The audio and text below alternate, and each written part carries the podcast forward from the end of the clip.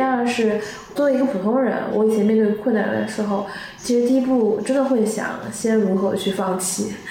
就是大家说这件事情我不行，但实际上这件事情是有解的。就是我们把这件事情想象成一个彻底要执行的目标，然后我们就开始想象实现的路径到底有哪些。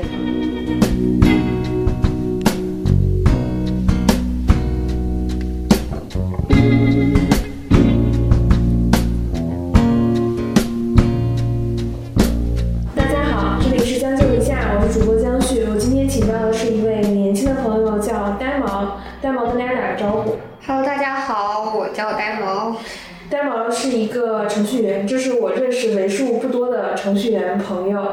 呆毛还有自己的小红书和 B 站，然后会讲他日常记录的生活。我其实是因为这些他日常的生活而对他有了很强烈的一个兴趣，尤其他自我解析的视频里面有讲他是如何在高中的时候遭遇校园冷暴力，但是走出，然后在一个双非的学校又考上一个985的重点院校，而且是跨考。不仅这样，他又进入后面进入了一家大厂。所以我觉得他有点爽文剧本的大女主的这种感受，所以我特别想要邀请这个人来讲一讲。那我们先从第一个我最感兴趣的话题开始，因为其实，在前些年呢，大家对于心理学问题呢，其实还是了解的比较少的。其实我看《大毛姐姐》里面，她读高中的时候有遭遇过校园冷暴力，然后我就想问一下呆毛，当时你在遭遇校园冷暴力到什么程度？你是怎么走出来的？你记得还清楚吗？就是这些事情，或者是不是对你已经不是那么重要了？虽然距离这些校园冷暴力已经过去了十几年，但是那些事情我都清清楚楚的记得。但是在我现在这个年龄再去回看的时候，我已经没有那么在乎了。嗯，当时的程度大概就是我和我的妈妈去医院，然后最后确诊了是中度的抑郁，然后我本人呢和我的妈妈也进行了一年的心理调节。也是因为抑郁症的一个因素在里面，会影响到了我一些高考的发挥。我在三模的时候还能高出一本线九十分左右，但是到了正式高考的时候，只高出了一本线四十分左右，算是一个发挥失常。其实我在看你那期自我剪辑的视频，我印象最深的就是你讲到你的考研的过程当中，其实有学习到生病的程度。但我还是想听你本人再真实的讲述一遍这段经历，就你为什么会这么努力，然后一定要考到？因为会觉得不甘心和想变得更好吧。本身我觉得我高考如果正常发挥进到一所二幺幺应该是没有什么问题的，但是由于高考的失利，考到了一所普通的本科，所以心里面一直有一口气儿憋着，嗯、想去完成它。我准备考研的时候呢，是距离考研还有三百天的时候，第一次拿着我的书走进了考研的自习室，然后每天会早上六点就要起床，然后晚上十点左右呢才会回到寝室。嗯，因为我看你有一次还学习到了虚脱，就是看你那段视频里面有讲。嗯，其实。我的身体一直还算不错的，因为我是有坚持跑步的一些习惯。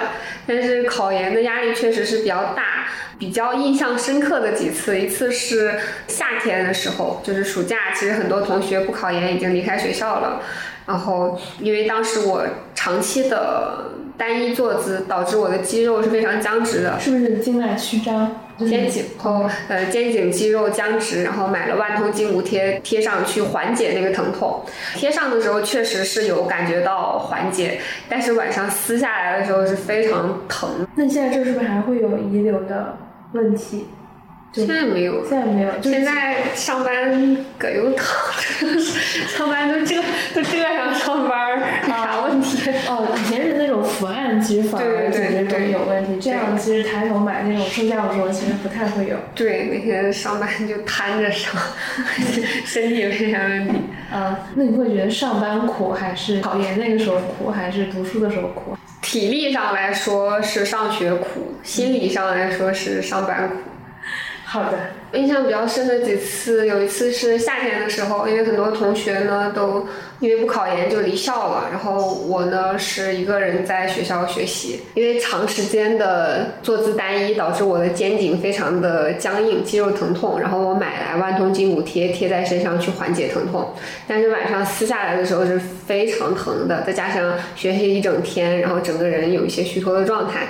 然后撕下来之后，整个人就晕倒了，一个人在厕所里面晕倒了大概有半个小时左右。我觉得还好，不是那种特别高温的浴室，如果时间长，人的生命就会有危险。是的。然后后面有人发现你了吗？没有，后面是我自己醒了，然后爬起来走出去。我其实说实话还是有点危险的。对，是的。嗯。还有就是后面因为压力特别大，抵抗力会变得比较差，然后。染上了脂溢性皮炎、神经性皮炎，然后慢性中耳炎等，现在还在困扰着我的一些问题。嗯，那其实这次考研还是给身体留下了相对比较永久性的伤害。是的。那你会觉得这件事情值得吗？不管是当时的那个阶段，还是现在的这个阶段去回想，我觉得没有值不值得吧，只有愿不愿意。是我愿意做的事情，我不会计较值不值得。嗯。那其实后面也就是如你愿考上了你最想去的那个学校的研究生嘛。那你读研以后的生活，就也有没有遇到一些问题，或者是觉得不够顺利的地方？其实每个阶段都有每个阶段的烦恼吧，我觉得。嗯。开始会觉得考研成功了是对我自己来说一件非常了不起的事情，但是到我研究生入学之后，我会发现。我平凡的不能再平凡，因为有太多非常优秀的人。嗯，我只是从一个低一节的台阶爬到了一个高一节的台阶。这些事情对我个体来说是成功的，但是当我爬到了上一个台阶之后，我发现了更大的空间，然后有更多更优秀的人。所以我当时的烦恼就是我怎么才能追上他们？那你后面是有没有追上他们？呃，也不一定追上啊，就是你觉得有没有达到你自己预期的目标呢？后面到我研究生之后呢，我觉得追上他们其实是非常困难的事情，所以我第一步是先提升我自己。嗯，所以我因为是零基础跨考的一个状态，我呢就先去补齐自己的专业知识，然后在别人可能嗯休息和出去玩的时候呢，就一个人在实验室里面去补习一些代码的基础，然后在大家同一起跑线开始的上课阶段呢，努力的去。学习最后呢，也在研一结束的时候以前百分之十的成绩拿到了一等奖学金。这对我来说的话，可能跟大家的差距还是很大，但是在某些同一个起跑线开始的活动下，我感觉我并没有落下。我觉得你特别像那种，就使命必达。今天我定了一个目标，然后我大概率一定也会实现。指哪儿打哪儿。嗯，是 差不多是这样。对，那后面其实。读完了研究生就要开始工作了，那你觉得从你研究生毕业到找工作这一阶段还算顺利吗？就是我觉得前面其实已经都还蛮辛苦的，一次又一次。其实找工作这个阶段也不是特别顺利，嗯，因为我当时的意向地然后是长三角附近，因为没有北京和深圳，所以其实长三角附近的算法岗位会非常少。嗯，但是我自以为是比较幸运的，拿到了一家不那么卷的互联网二线厂的 base 苏州的一份的工作。你有没有想过，就是到工作的时候要再卷一次？因为你前面学习的时候已经很卷了，就是你有考虑过说，我到工作这个阶段，我希望相对没那么卷，舒服一点，还是继续我要去最卷的地方继续卷？我觉得是应该在一个我觉得舒适的城市。做好我自己的工作就好了，哦，没有说一定要去最卷的地方做最卷的岗位这种。我从来没有想着我要很卷，我只是觉得我不如别人的时候，我会想让自己再提高一点点。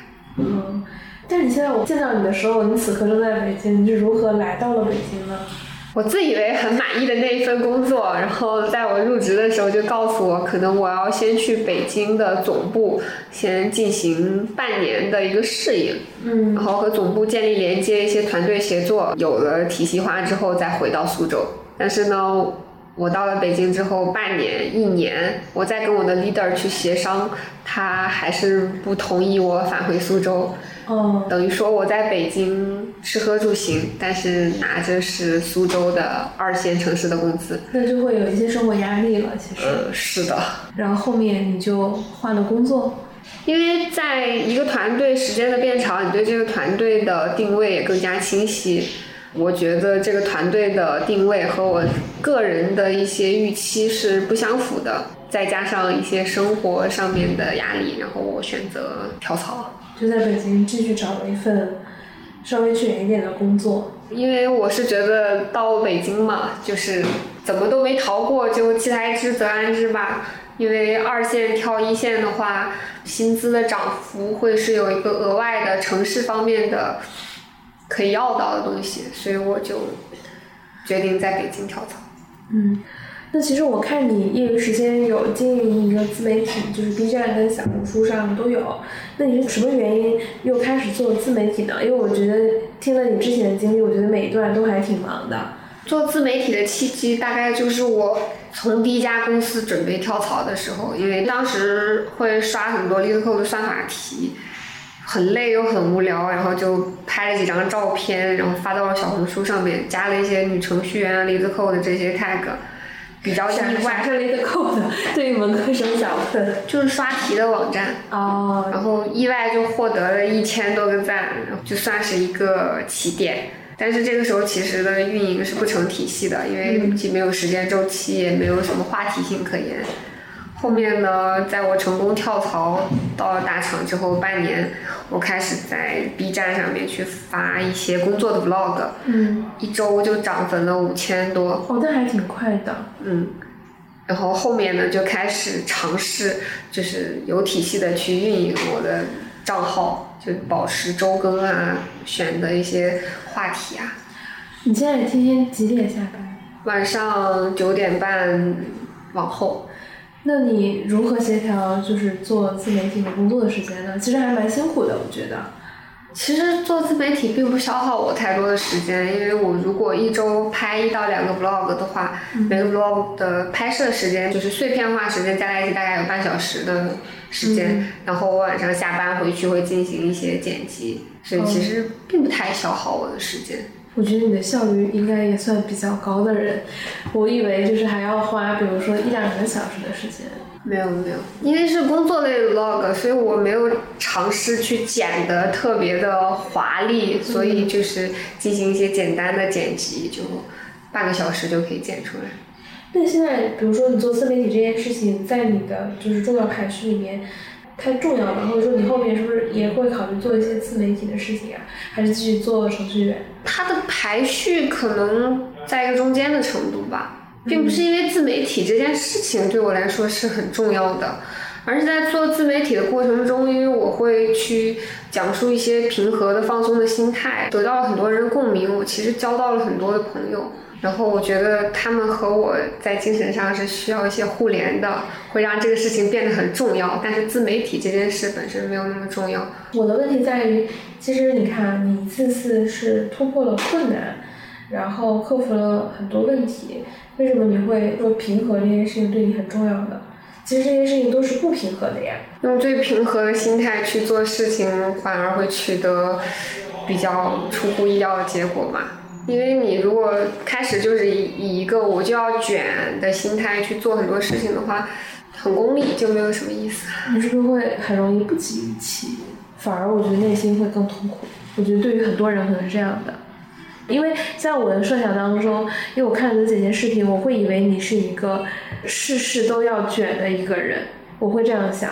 比如说我卷完了工作，我可能接下来我是要卷自媒体，卷完自媒体可能卷生活。因为我觉得在海淀，尤其是在北京，其实还很容易看到这样的人的。嗯，我感觉我不是这样子的人。工作上的话，我没有要卷的心态，我从来就是抱着我做一件事，我就专注于事情的本身做好就可以了。那工作完成了，我就要去生活。嗯，生活完成了，我可能要去做一些其他的事情。为什么你会觉得我很卷呢？因为你看啊，就像我其实看完你的那个视频，就是你讲了你是如何走出冷暴力，然后你是如何减肥，又减了很多，然后你如何从一个双非本，然后考到了一个九八五重点，然后进了一个大厂。如果从这些我的刻板印象里出发的话，我就会觉得他是一个事实要强的人。他是不是到工作的时候，他接下来又要在工作上再往上再卷？就是我会有这样的预期，就看内心的内容，我会是这样的一个想法。我其实不太知道你对于卷的定义是什么。我个人的定义可能是一些做自己不想做的事情，然后去进行一些内耗。哦，那这个可能咱俩的定义上是有差别的。我会把很多很努力的人，我都会把他们简单粗暴的归纳成他们都很卷。我觉得做自己想做的事情应该不能叫卷吧，把自己想做的事情努力去做好，我觉得这应该是很正能量、很奋斗的事情，不能叫啊卷。哦，如果你说的那种就是为了其实没必要的事情叫卷，可能在我的那个世界定义里边，就是我是会定义成无用功。我觉得可能是咱俩对这件事的定义还是有一些不同的。那你觉得卷是一个积极的词吗？其实，在我的世界里还蛮积极的，就是我其实蛮佩服那些，比如说我会跟别人说，我觉得张艺谋很卷，因为我之前看过他拍零八年奥运会的那个幕后的纪录片，B 站上有这个视频嘛。然后别人问我最喜欢哪个导演，我说我喜欢张艺谋。他说为什么？因为哪部电影？我说不是，我说我看了那个纪录片以后，我敬佩于张艺谋的精力管理。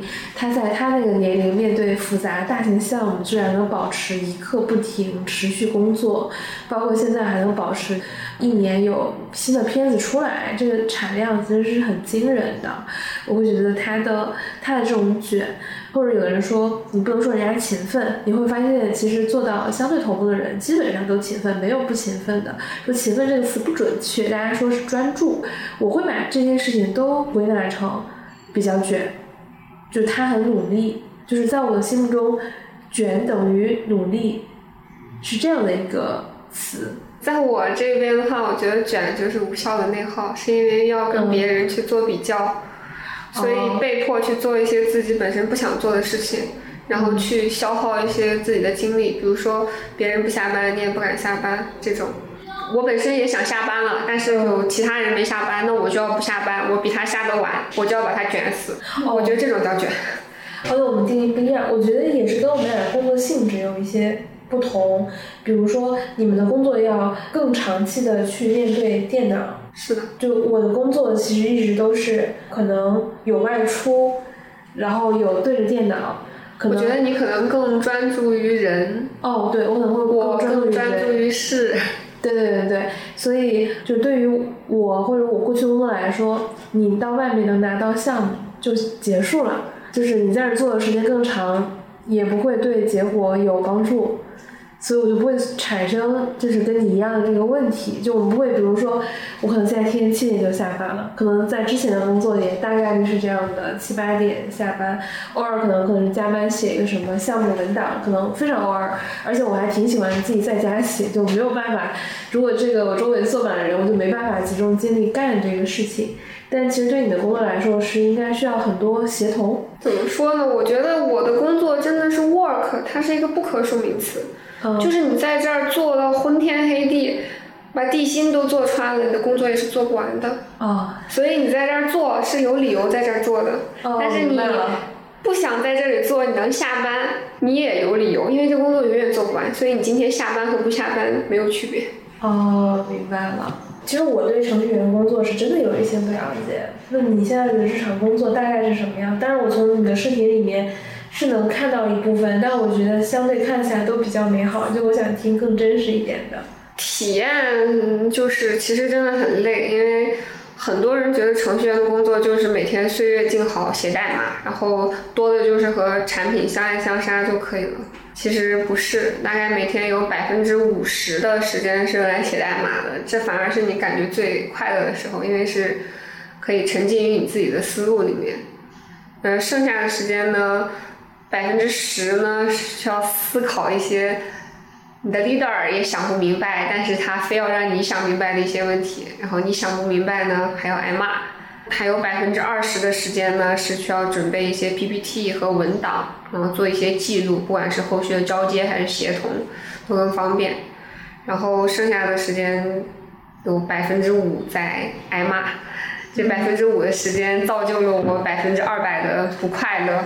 最后百分之五就是和同事交流，然后闲聊吐槽这样子。嗯，那整体还是就是一个打工人的生活，但可能就是做了点自媒体的事情，能增加一些额外的快乐。是，开始呢，其实做自媒体，我觉得快乐是被人看到。嗯，后面我觉得自媒体的快乐是我用我的一些比较平和的心态去影响到了其他人，包括我有很多粉丝。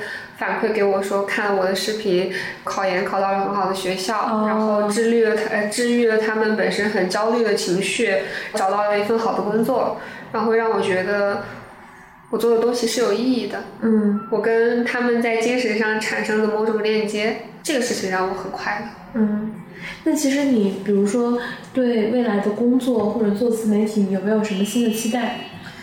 未来的工作的话。因为我现在的这一份工作是我在上一个节点做出来的局部最优解，嗯，那我后面要去做什么呢？其实我也说不好，但是我可能会去利用一些我做自媒体的一些心得和体会，在我未来要创业的时候作为一个基点去，嗯，利用一下这个已有的能力，然后去做一些其他的事情，但是最终其实可能还没有想好。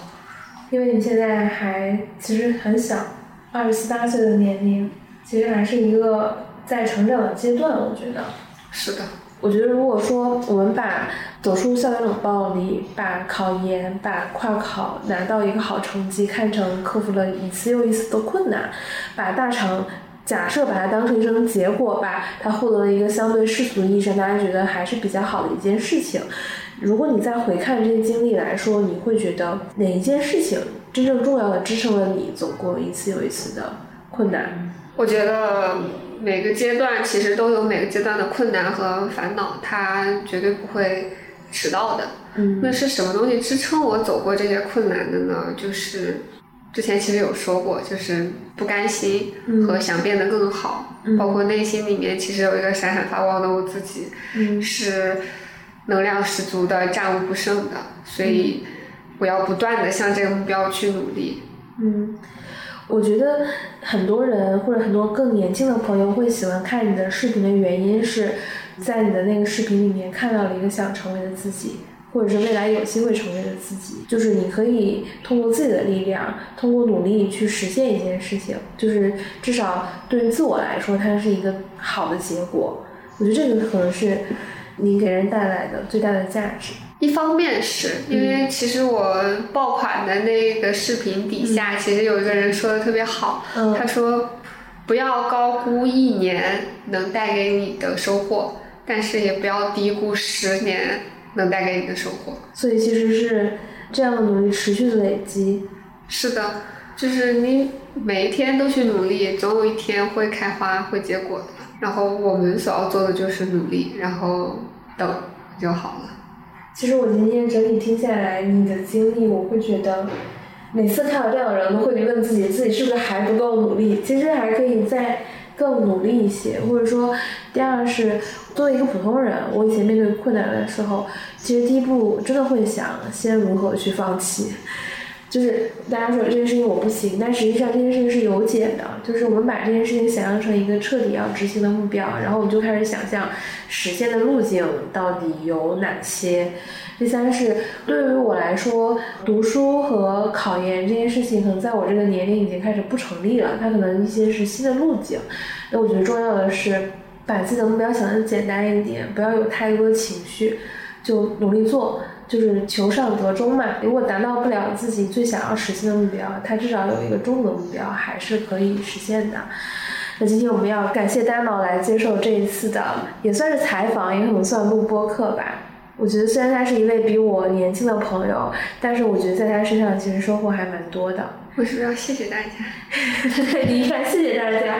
我希望说下一个阶段就是你有新的一些变化的时候，我们能再来录一期，然后听一听你更新的故事。我希望这个故事依然也是一个。